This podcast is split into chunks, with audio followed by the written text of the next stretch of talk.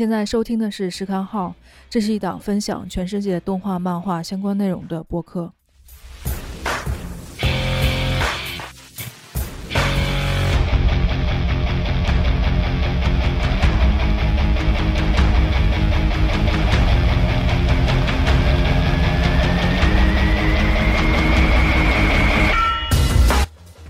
可以关注公众号“时刊号 Numero Zero”，每周会定期更新文章。微博同播客名，我会及时发布动画、漫画、影视、书籍等相关的资讯。小红书的账号是 Sara 的时刊号，请多多关注。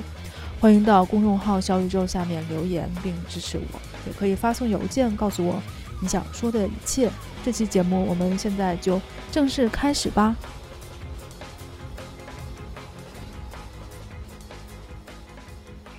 大家好，我是 Sarah。今天是世界图书日，虽然我觉得这个节日其实没有什么特别大的实际意义，但是呢，嗯、作为以书为工作内容的我来说，让更多的人，呃，能够去理解阅读是分享的一个目的。所以呢，在这样没有阳光的日子里，给大家分享一些我关于书、关于阅读的内容，也希望你能喜欢吧。当然，就像之前我又在极客上说的那样子，觉得还是不要退书单。我觉得这样是蛮傻的。劝你阅读好像也没有什么太大的必要。嗯，对，这两天我看到的最讨厌的一种文章就是：今天我们不读书，来看漫画哦。嗯，这个这种东西，我觉得是最傻逼的。那世界图书日，其实呢？我现在觉得是蛮可笑的，就是图书这件事情，读书还需要人来教，就这么多的，嗯，不是法定节日的节日，其实都没有这种规模的庆祝。但是为什么是读书呢？当然有这么一个日子已经被定为世界读书日，我觉得，嗯，它就跟以前不一样，已经变了。以前明明就是没有这么大规模的去教导人要读书啊。现在既然需要，就说明读书已经变得不够普及了，反而需要大家去推广。我觉得这是一个蛮讽刺的一个事情吧。关于世界图书日的来源的话，据说呢是跟西班牙的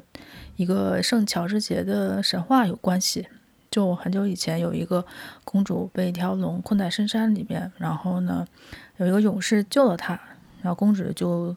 公主就送给了乔治一个礼物，就是一本书。然后呢，人们就开始庆祝这个节日了，并且会在这天中送书给自己的亲友，也算是间接带动了图书的销量吧。这个神话故事，我觉得有点好笑，也不知道是真的还是假的。就回到阅读上来说，如果阅读一定要有什么目的的话，我觉得就是让自己开心吧，just for fun。这点的话，就会最近看到了有人提起了鲁迅写的两本书《读书杂谈》跟《随便翻翻》里面的一个图书馆，这个真的是他自己说过的，啊、不是瞎编乱造的。鲁迅说要为趣味而读书，是要出自自愿的，不要别人去勉强你，最好呢也是脱离了那种利害关系的功利性的读书。因为很多人读书的目的其实并不在于啊自己喜欢，而是为了赚钱嘛。但是鲁迅提倡提提倡的是一种呃趣味性，然后随便翻翻的这么一种读书的方式。读书你可以啊、做得很端正，当然了，你也可以啊、随便的躺下读，都是 OK 的。也可以读不同的意见的书，读好书或者读没那么好的书，就都有它自己的一个价值。当你翻的多了，读多了之后，你就会发现，就有那么几个作家，可能是特别合你自己的胃口。然后呢，你再去大量的读他的作品，反复的读，甚至读一辈子，就是这样的经验，这样终身阅读的一个对象，我觉得可能只有几个。就你不可能所有的作家你都非常的喜欢。嗯，但是如果你能就是深钻其中一两个，就已经很好了。当然了，就是我觉得我很赞同鲁迅说的，就是你读书也不能只读书，要不然的话，你的整个思想就被别人占据了。不思考的话，也就没有自我了。所以呢，读书有的时候也是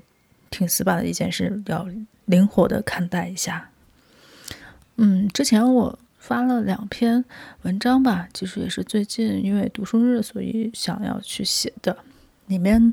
呃，表达了一些观点，就是最近的，比如说一些重大的灾难事、重大的灾难事件，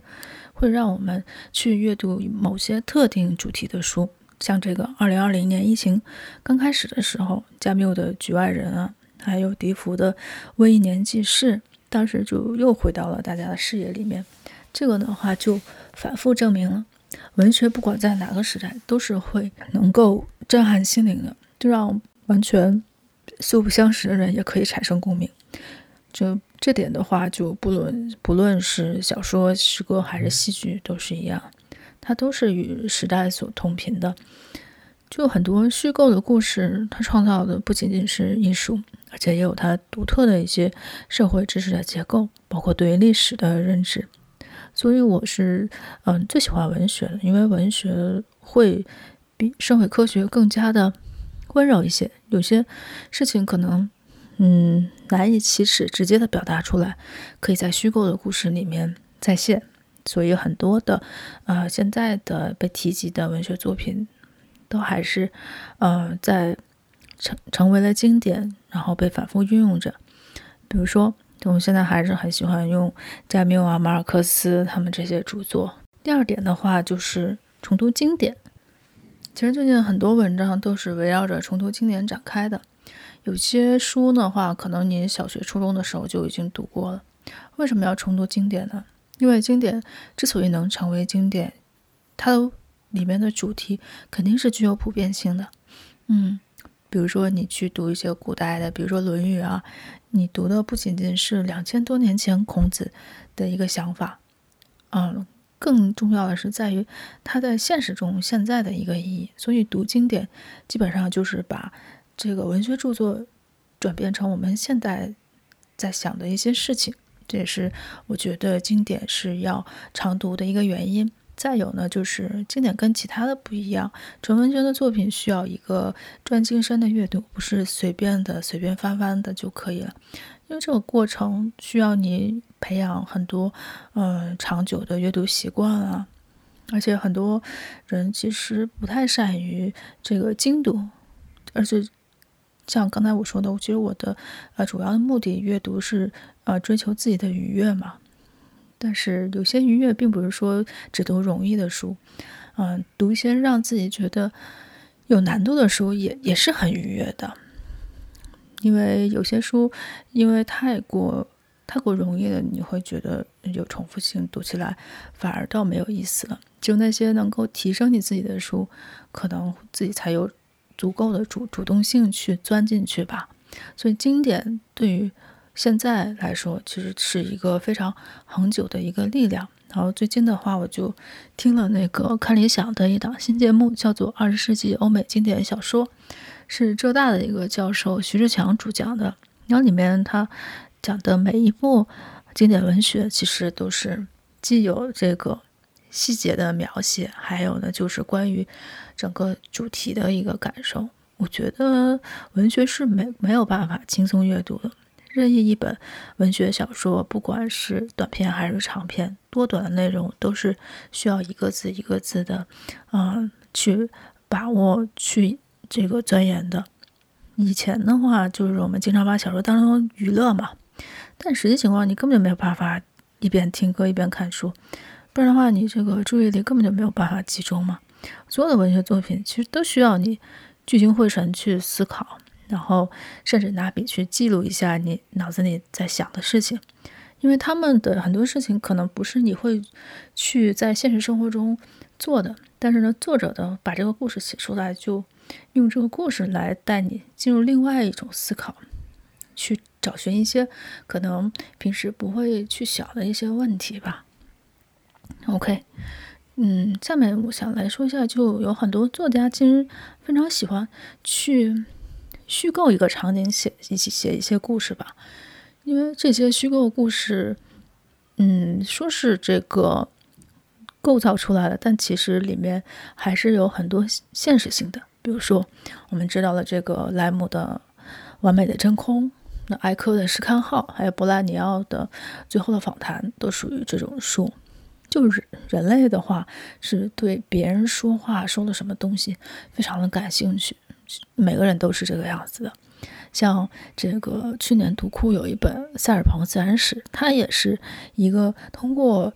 十八世纪博物的一个教授跟他友人的书信，介绍了周边城镇里面的花鸟鱼虫的动植物也好，把大自然整个记录下来。我觉得这个形式也是非常有趣的。嗯，然后最近还写了一篇文章，是关于文学跟音乐的。其实呢，就是讲到了一些。我以前很喜欢的日本的物语乐队，包括这两年很火的这个 YOASOBI 这支乐队吧，他们的理念呢，其实就是将小说音乐化。嗯，这样的专辑的话，其实整张专辑就相当于是一部短篇小说了。像这个 YOASOBI 的第一张专辑《The Book》，它的每一首歌其实就是一篇小说改编的。今年他们又发动了一个新的企划，就是把四位获得直木奖的作家所写的这个新作品，然后改编成歌曲。意义呢，也是为了想要去让很多没有接触文学的人也能体会到读书的乐趣。然后这本书的话，嗯、一共是四个作者。岛本理生、石村深月、宫部美雪跟森惠都他们共同写的一个短篇小说集，叫做《第一次》。这个书二月份已经在日本发售了。呃，题材的话，其实也是多种多样，包括科幻、推理等等。YOASOBI 的话，也是要花一年的时间来改编这些作品。然后现在的话，嗯、第一个呢就是岛本理生的《我的主人》。他的这个主题呢，就是你第一次喜欢上别人时的一个阅读。那小说呢，是一种比较温柔的感觉。之前他们也发了一首歌，叫做《Mister》，也是为了配合这个小说来做的。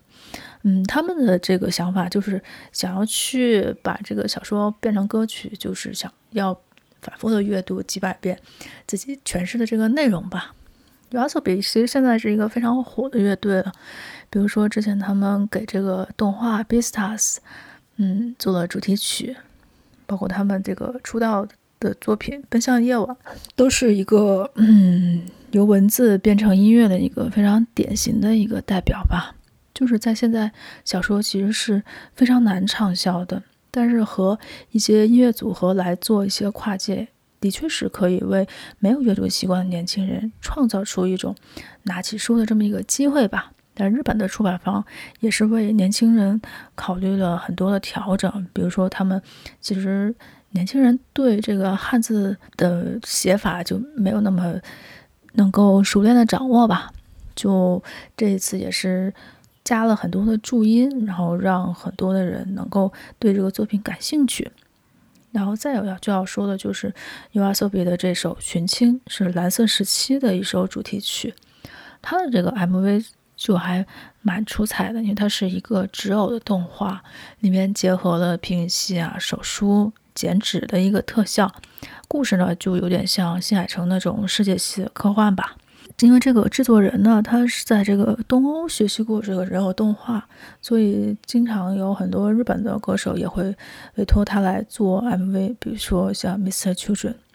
群青呢，这两个字，它指的就是一种蓝色的颜料。也是因为它非常的珍贵，不是那么容易能够调出来的。尤阿索比正是由这首歌创作了跟这个蓝色时期的这个主角很一致的这么一一个呃故事吧。嗯，在这个蓝色时期这个漫画里面，群这个首先说它这个标题指的是毕加索在西班牙旅行的时候。他画的一系列的画作，因为这里面的画基本上都是蓝色的主色调，就是情绪的比较的阴沉吧。蓝色时期这个动画其实表现不太好，所以我以前也从来没有讲过这个，就可以先来赞美一下这个漫画吧。因为这个漫画基本上一个契机就是这个主角本来是对绘画毫不感兴趣的，但是有一天看到了涩谷的这个阳光，于是就迷上了绘画。也就开始了追寻艺术之路吧。所以这个故事讲的就是艺考生追梦的这么一幅画卷，里面有讲这个千军万马过独木桥的一个现实的残酷啊，包括天才跟平常人的一个差距，还有就对失败的一个痛苦和进步的一个喜悦，其实都是方方面面大家在现实中会遇到的一些问题。再有像这个追梦跟现实的一个选择，当然也不可避免会有对艺术绘画的一个科普，也有探讨像这个。啊，爱好跟现实的一些话题。虽然他这个漫画整体的水平还是比较出色的，但是无奈这个动画实在是太平庸了。不管是演出还是这个音乐，其实整个嗯欠缺的都蛮多的。虽然没有到这个惨到动画化的地步，但是要推荐，我觉得还是不够有底气吧。但是我觉得，但是我就是，如果你喜欢这个题材，喜欢《群青》这首歌的话，都应该去看一下蓝色时期的这个漫画，因为这个作者山口斯巴萨他也是东京艺术大学的高材生，所以他他的这个绘画功力是非常深厚的，再加上他的色彩也是非常干净，分镜也是这种收放自如的，是非常值得去看的这么一系列的漫画了，嗯。这个月的话，除了这部的话，其实我只读完了一本书，就是村上春树的这个《没有女人的男人们》，其他的书基本上都没有读完，所以后面我就想来给大家分享一下这本书，还有呢就是关于村上春树的一个感觉吧。最近几个月，滨口龙介的电影《驾驶我的车》一直都很火热，再加上得了奥斯卡。嗯，就让村上春树的这本小说又再一次跳到了很多人的眼前。其实我一向都说不上是多喜欢村上春树吧，就我觉得我是不太能看懂他的文字的。然而，这个没有女人的男人们，就是在这种情况下，我给读完了，都很意外。我觉得我这次好像能比较明白他在写什么东西。可能我觉得很多书。你在年轻的时候的确是看不懂的，就因为你的人生经验还不够丰富吧。所以每一本书其实都是值得你一读再读的，尤其是年轻时你觉得那些你读不懂的经典。去年的话，日本的一个杂志《Brutus》给村上春树做了两期的特辑，也是阅读相关的。他呢选了五十一本书，然后配上了自己的一些读后感，来推荐给大家吧。里面讲了，就是他收集唱片是非常认真的一个爱好。对书来说，他就没有那么的极致了，因为他不太对书本身这个物件感兴趣。他不会买什么出版书很贵的书，基本上读完就直接处理掉，卖给二手书店。因为家里也没有那么多地方，他的地方都用来放唱片的。他就觉得循环利用是最好的。但是我觉得他就是把这个。空间都留给唱片了，所以才没有书的位置吧。大家其实每个人都有一个自己非常偏执的一个爱好。关于他的写作的话，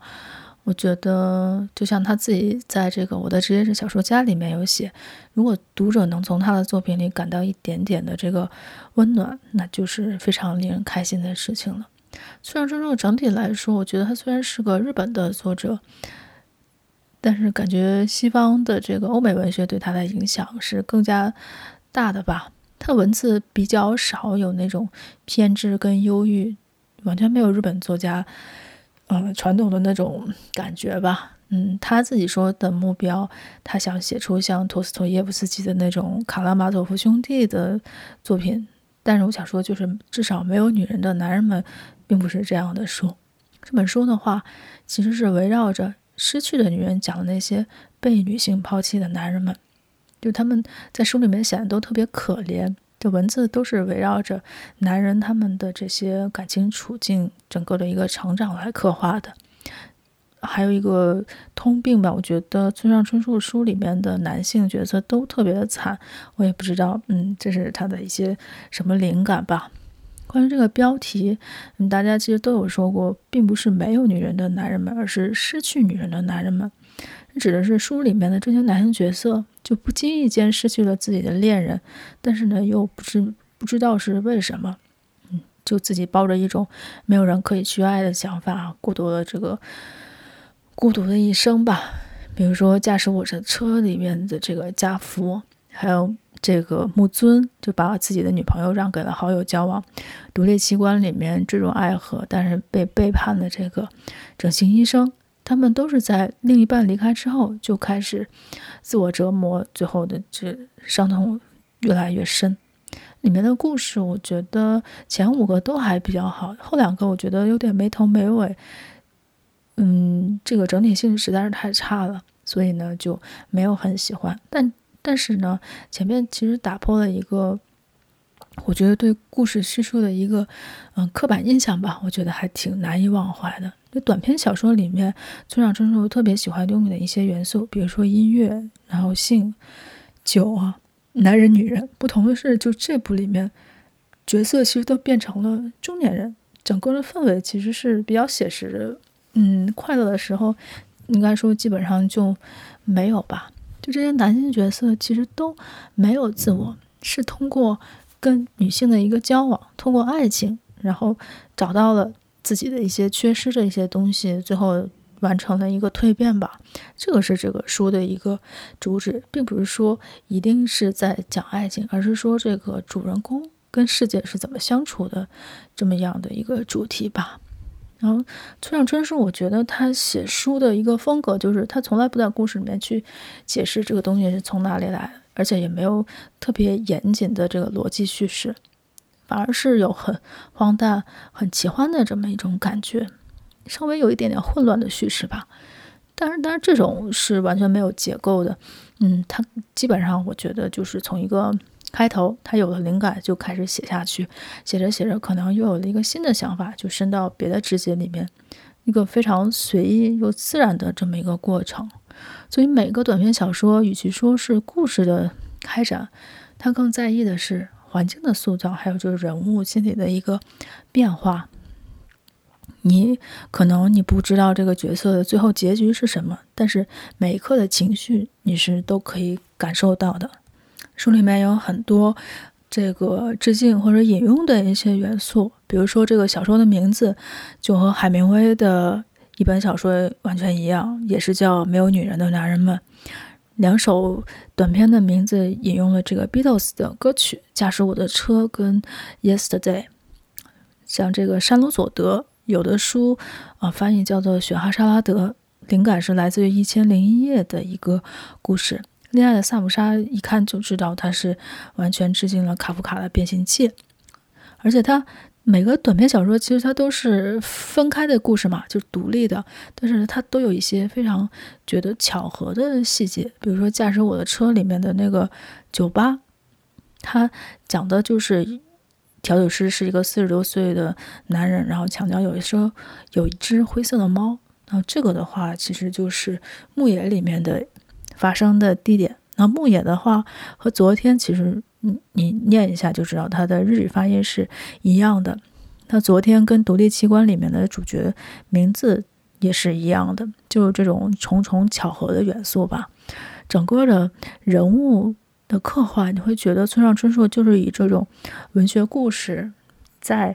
刻画一些嗯日常生活的细节。但是呢，又带有一种奇幻的元素来表达很多的孤独感跟不确定性。就他这种有距离的描述，是让你觉得他嗯远离生活，但是呢，又好像在现实中，你就不会怀疑他写的东西是不是真实。嗯，我觉得是能够让人找到共鸣的吧。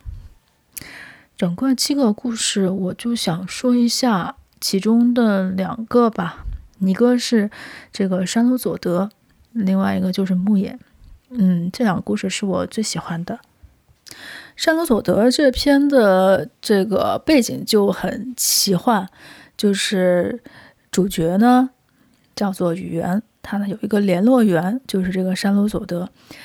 他这个女的就经常来给他说故事，然后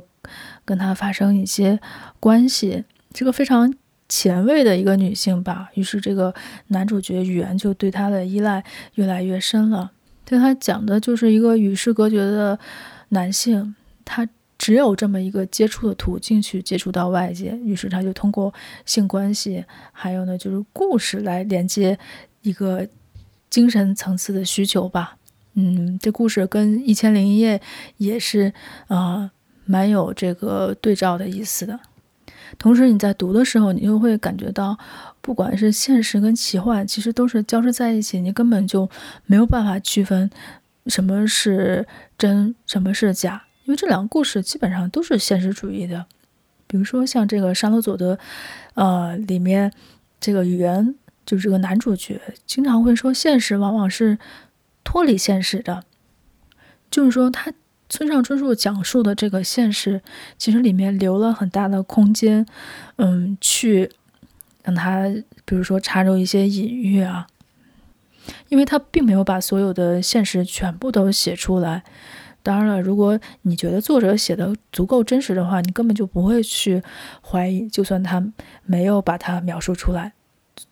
所以这个两个故事，牧野跟沙罗佐德，我觉得都是这种充满想象力，然后有众多隐喻的一个思考。当然了，就是沙罗佐德的这个色彩会更浓一些。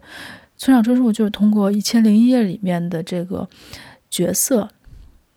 让他摇身一变到房子里来提供性爱服务，又讲故事，然后搭建了一种非常奇怪的人际关系吧。这种人际关系，你也可以理解成是。作者跟读者的这么一种隐喻，就好像这个沙罗佐德在向男主角语言提供性爱服务的时候，又为他讲故事。因为这两种其实都是现实，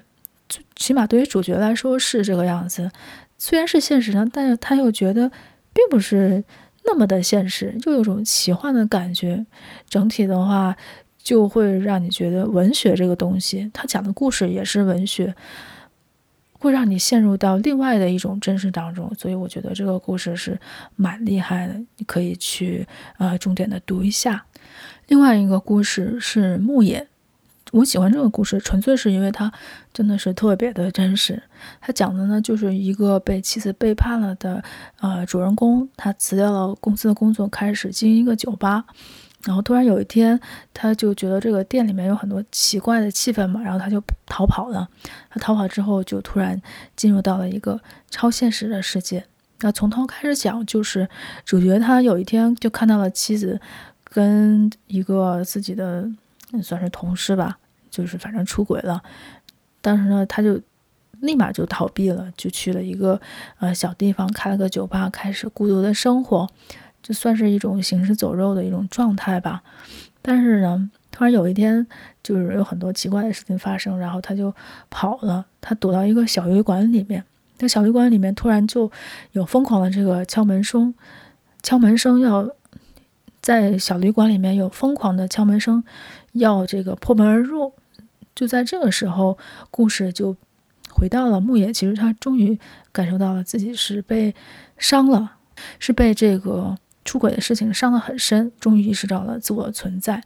这个短片就是村上春树通过一些心理暗示的描写，就讲了一个故事很，很故事，通过一些心理暗示的描写，讲述了有一个特别老实的男人，他是怎么逃避又面对自己的现实的。里面我很喜欢的一些桥段，比如说在酒吧附近，他在写这个蛇越来越多。因为曾经有人跟他说，蛇这种东西是两面性的生物，就是有那种非常狡猾的蛇，它不会让自己被人杀死，所以它把心脏藏藏到了别的地方。如果你想杀死一条蛇的话，就必须趁它不在的时候去找到他的心脏，把它劈成两半儿才行。他讲这个故事的意思就是说，牧野其实就像这种蛇一样，他为了不让别人把他杀死。于是呢，就封闭自己，不想再跟别人完全接触。当他的妻子问他有没有伤害到的时候，他其实那个时候是感觉不到受伤，也没有什么感，没有什么刺痛的感觉。说自己的事情就好像在说别人的一些经历一样，所以是非常空洞的这么一个状态。所以他的那个小酒吧引来的其实也是这种人，包括蛇也是这个样子。嗯，直到。算是有这么一个，嗯，人吧，就在拼命的想让他开门，就像相当于是有人想要拯救他的时候，他觉得自己终于可以承认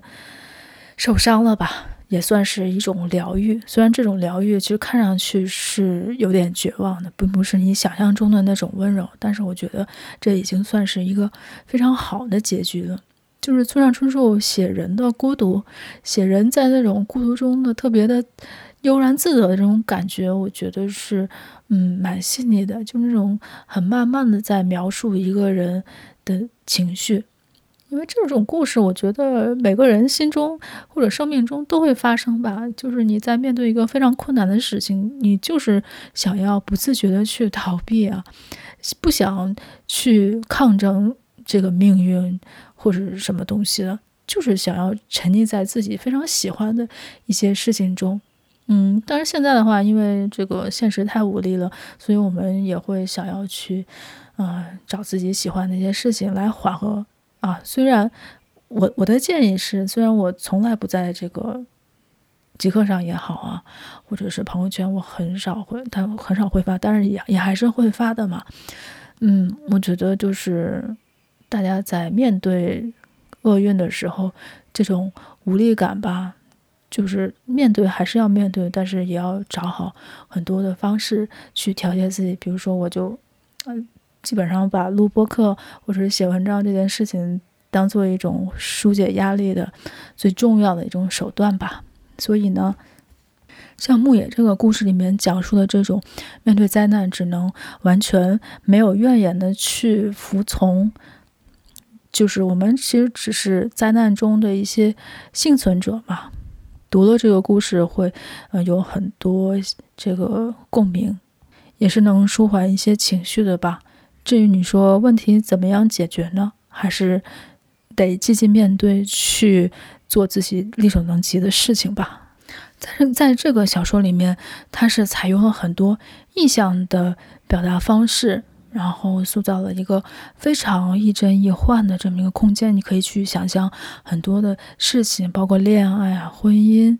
还有就是对于感情，其实有一点点的这个启发吧，就是。你塑造的每一次的亲密关系，其实都是冒险，因为你要去付出自己的真心去了解一个人，然后去习惯，或许还要去承受失去的风险。就每一段情感都是要经历很多种这个复杂的心境的，要承受这种也需要很大的勇气，因为不管是成功还是失败，总会让你去成长的。与另一个人去连接这种亲密关系，其实也是走出自我的一个方式，可以去走出自己的舒适区，去分享自己的感受。所以呢，爱情应该算是一种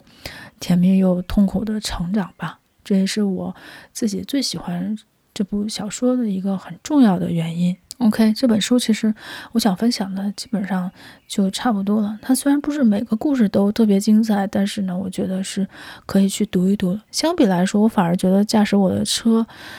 这一个单个的短篇，嗯，没有后面那个那么好。它之所以现在这么火热，还是拜电影所赐吧。嗯，原著其实它还是蛮简单的一个东西的。最后这一趴，我就想来撂一。最后这一趴，我想来聊一聊，就是这几年在上海其实能看到很多可以借书的书店也好啊，图书馆也好，所以呢，不如我们就来说一下“书非借不能读也”这句话好了。但这话源自是清代的一个诗人袁枚的，呃，写的一个《黄生借书记》里面，嗯，他说的是，当时呢他在南南京居住嘛，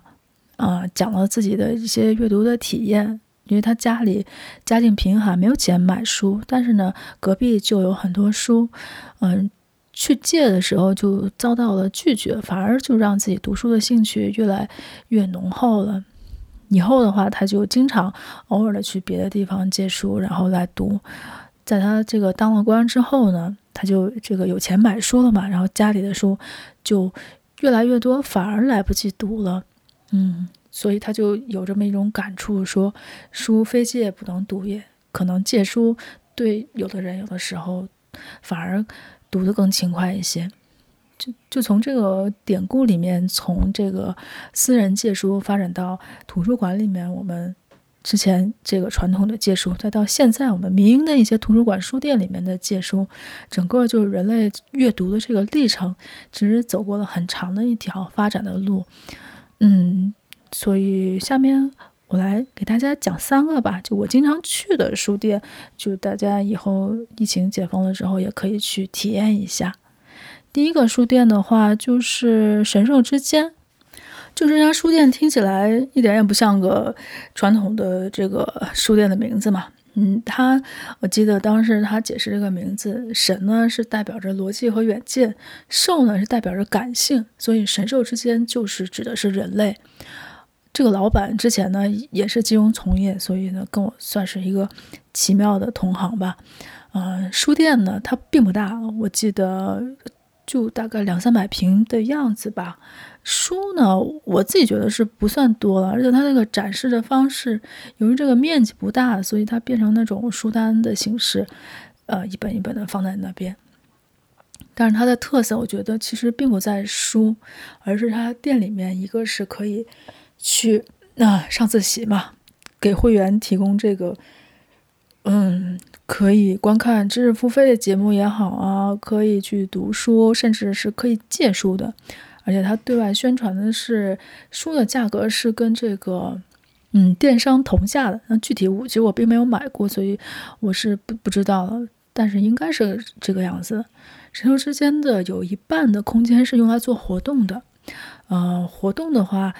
他当时的这个理念呢叫做 Poor Theatre，就是质朴戏剧，是波兰的一个戏剧理论家提出的，嗯。他的意思就是说，我们观看戏剧不一定是要在一个非常华丽的殿堂里面，只要是一个呃可以体验的场地，简陋一点也是非常 OK 的，内容才是最重要的。现在神兽之间搬家了，虽然也没有搬很远，就还是在西藏南路那边。我整体来说，我是觉得他们的活动比较有趣吧。举个例子，就像这个，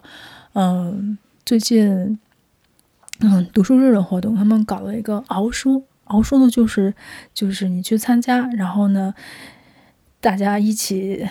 比拼读书的时长。当然，我是不太喜欢这种活动的，本心上，因为我觉得读书并不是说你读的久就代表怎么地，但是我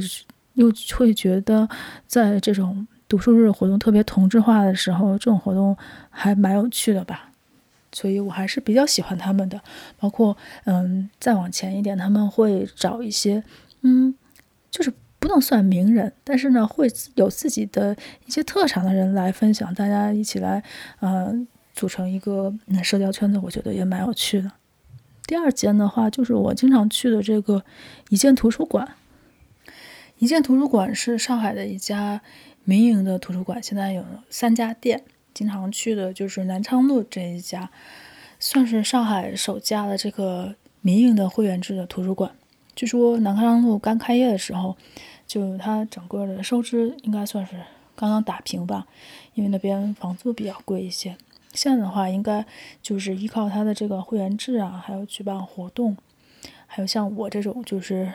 有的时候业余时候想要写点东西，但是又不想在家里待着，就会去他们那边。楼上空间办公啊，自习，这也是他们的一个收入来源之一吧。就通过办会员卡，你可以借阅馆内的书，然后使用空间，然后也可以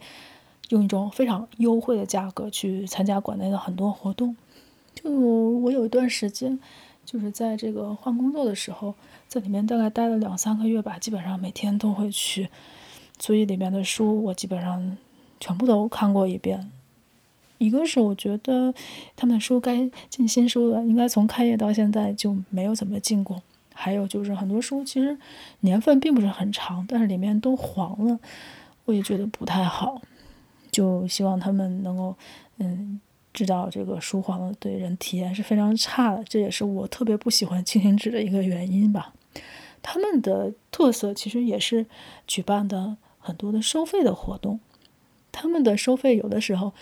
虽然他们自己说是比其他文化活动低，但是我觉得比普通的，比如说我们在书店里面参加的活动还是要贵很多。当然了，这些活动会更加有特色，目的呢也是想要去引流，然后呢让参与的人能够交到朋友嘛。以前呢是在线下，现在的话就很多活动都是在线上，比如说阅读啊，还有电影啊，包括艺艺术的很多的一些分享。一见的很多活动其实是在一楼的，然后阅读区呢是在楼上，所以它的空间是分开的。就在很多书店都喜欢去搞文创跟咖啡的时候，我觉得他们的重点是放在了怎么让人们都能看到店里的书，因为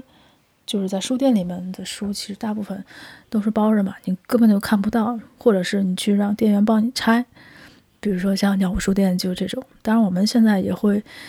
争取把一些想要推荐的书来做样书，让读者们能够看到。所以一见图书馆，当时我是看到他们的一些，我忘了是运营人员就是在说，他们也是想要学习鸟屋的这种模式，去售卖服务跟生活方式，而不是去卖书，想要把这种方式来落地吧。就书，其实你在哪里都可以买，但是呢，我觉得书店应该现在是要营造一个复合的商品，去让人有机会去摸到书。就没有一本书应该是，嗯、我们都看不到的。所有书应该都可以拿来看，都可以去借走。当然，这个模式我觉得可能现在还没有很成熟，但是是一个可以发展的方式吧。就希望大家在书店或者图书馆里面是能找到精神寄托，所以呢，我觉得这个活动企划是一个非常重要的一个途径。包括这些地方，嗯，从去年开始就开始密集的做一些活动，然后提高自己的知名度，然后增强一些社交属性。比如说一见图书馆，它现在开了三家店吧，然后像浦东的那家店的话，就比较主打家庭。会宣传很多的绘本的一些活动，就是方方向是完全不同的。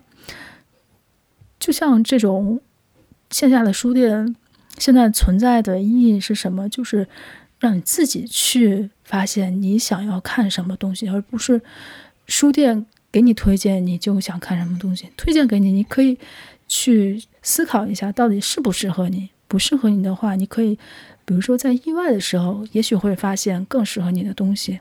所以，我们并不是说是想要强烈推荐每个人必须去读纸书，而是说你可以有这种选择，你也可以去看视频啊、看电影。反正只要是你接触的东西，你有了自己的思考，那就是很好的一种方式。书呢，只是其中的一种方式而已。那对我来说呢，一见图书馆就是跟鸟屋一样，也是一个文化的聚集地。至少他走的路，我觉得是在我心中是正确的。大家就可以，嗯，以后有时间多去逛一下吧。如果你平时去过别的书店，你第一次去一见的话，会觉得他的书还是蛮好的。当然，因为我去过太多次了，就反而觉得他们的书应该多更新一下了。最后想要来推荐的是半层书店。半层书店是，呃，两个。这个复旦大学跟同济大学的呃硕士跟博士，他们分别是学建筑跟学法的。呃，其实这家书店，我觉得最重要突出的是设计的美学。首先是店面的建筑设计感，因为它一共算是三层吧，一个是底层，它是纵向的，然后在二层是横向的。中间的话，它隔出了一条过道，然后呢，搭上了这个玻璃，还有像这个水泥的这种嗯硬的这个材料，就是贯通出了一个非常透明的一个格局吧。反正整个书店，因为它原来是一家药房，它的药房的这个空间设计跟别的书店就非常不一样，就有这个架空的感觉，就是你还可以看到旁边的石库门的建筑啊，包括就是因为这种奇特的。嗯，设计吧，就是它摆放书的可摆的地方，其实跟别的书店也完全不一样。嗯，比如说它在一个小角落，就可以再设计一个嗯陈列，再加上它为什么叫半层呢？就是可上可下，也可以不上不下，也可以将上将下。就整个不管是建筑设计，还是书籍摆放的一个设计，包括